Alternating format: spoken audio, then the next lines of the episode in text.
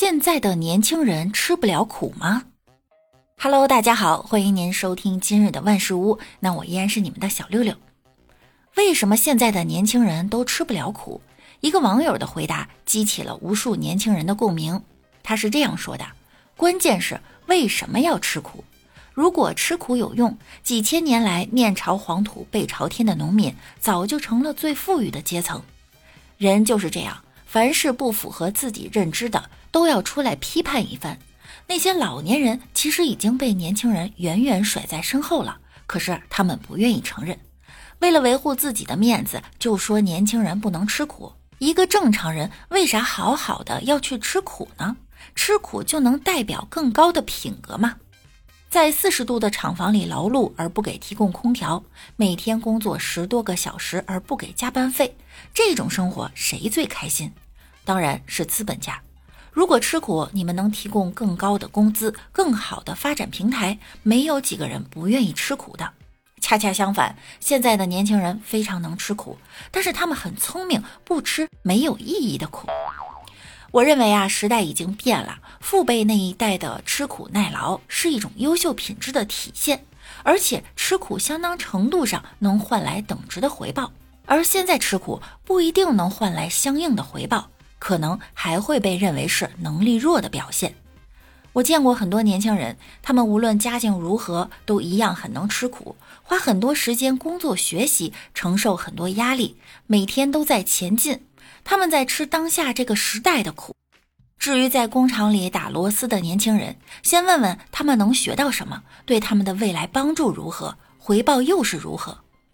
如果一个人在这些问题上不思考和比较，只是一味低头干，这不叫吃苦，这叫思想上的懒惰。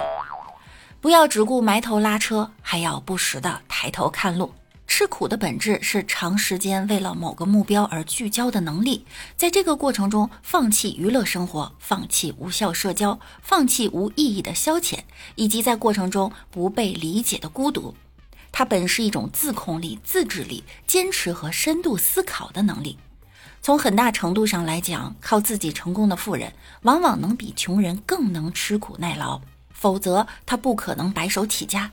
你会看到他富有之后，还是比普通人勤奋，比普通人能忍受孤独，还更有理想，这才是真正的吃苦。高考分数呢，陆续已经出来了。我今天查了一下分数，六百五十九分。这几年的坚持啊和努力，真的没有白费。希望下个月芝麻分还能涨。放松一下啊。五十六岁的高考钉子户，第二十七次高考再次失利了。他依然只考了四百二十四分，距离二本线差三十四分。这一结果呀，与他自己的预期相差太大。主要是文综出现了一个重大失误。在查分之前呢，五十六岁的考王梁实本都放出豪言了：今年如果能上二本呀，就去上大学；明年不再参加高考了。有网友给他统计了一下，他的考试二零一八年分数最高是有四百六十九分，有机会上个二本，但梁实选择了再战，没想到却一年不如一年呀。有网友建议呢，梁大爷明年可以考虑体艺特长生。也有部分网友质疑呀，这梁实不断的高考是为了蹭热度，考不上还继续考，简直浪费国家资源。对于外界的质疑呢，梁实置之不理。他曾坦然地说道：“执着高考就是想要考一个好大学。对一般人而言，高考是改变命运的存在；但作为九十年代便身价百万的成功商人，高考对他来说恐怕真的就是一个追梦之旅。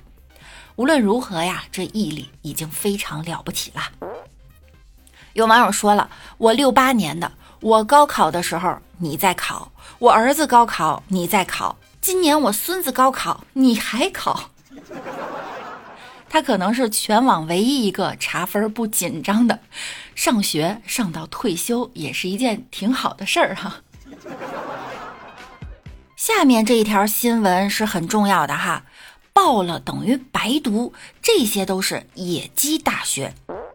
中国邮电大学、广东科技管理大学这些听起来高大上的学校，你们听过吗？其实这些大学呀，报了就等于白读，因为他们都是野鸡大学。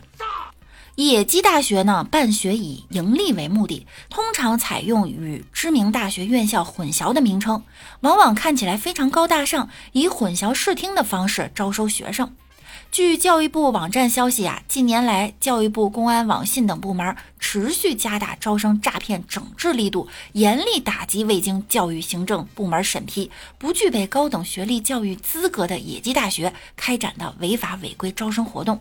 每年高考招生录取阶段，个别不法机构和人员通过炮制并不存在的学历教育学校，发布虚假招生信息，发布虚假大学录取通知书，骗取考生钱财。六六在这儿啊，真的要提醒广大考生和家长，不要相信任何走捷径、不用填报志愿、低分上名校等谎言。这些野鸡大学呀，大家一定要格外留意。我把它放在评论区，需要的可以收藏和转发。好啦，今天的节目呢，到这儿又要跟大家说再见了。那我们下期再见喽，拜拜啦。